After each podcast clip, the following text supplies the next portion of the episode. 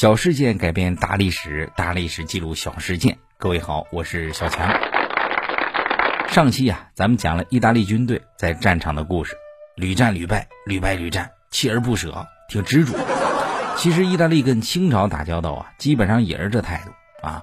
虽然晚清政府对西方列强总是一副啊卑言屈膝的形象，但是在意大利面前呀，这晚清政府也硬气了一回。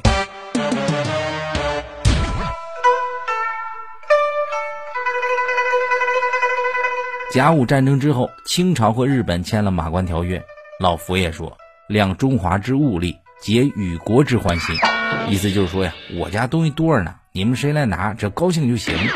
西方列强啊，都惊呆了啊！还有人这么大方是吧？有东西不拿是傻子呀！别客气了。结果列强纷纷趁火打劫，在中国强占租界地。意大利看着也眼红，到中国一看，清朝的事儿啊，是皇宫那老娘们说了算，怕啥呀？回去之后啊，准备了一份国书，递到当时的总理衙门，就说呀。哥们儿看上你们浙江三门湾了啊，想租下来。这三门湾是什么地方啊？那可能是就是能够停靠万吨巨轮的港口，那怎么能随便租给别人？意大利还说你给给给俺租地不够啊，不能让别人搁这租啊，我们这这这独家垄断，我们还得修铁路。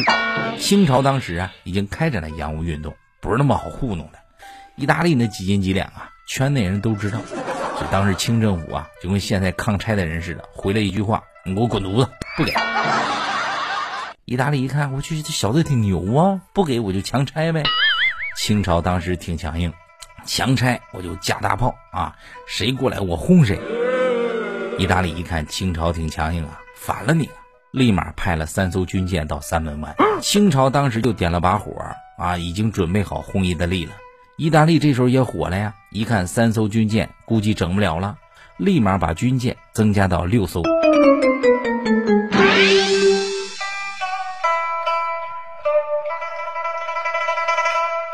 眼看着战争是一触即发，清朝也不敢大意。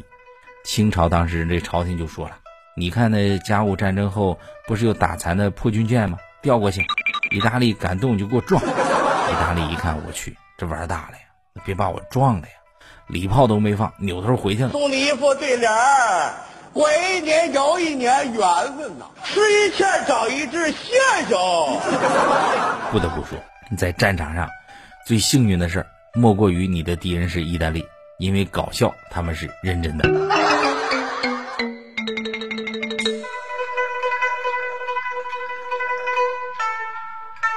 好了，欢迎大伙儿呢点击收藏《小事件大历史》啊，更多有趣历史故事，每周二四六更新，敬请期待。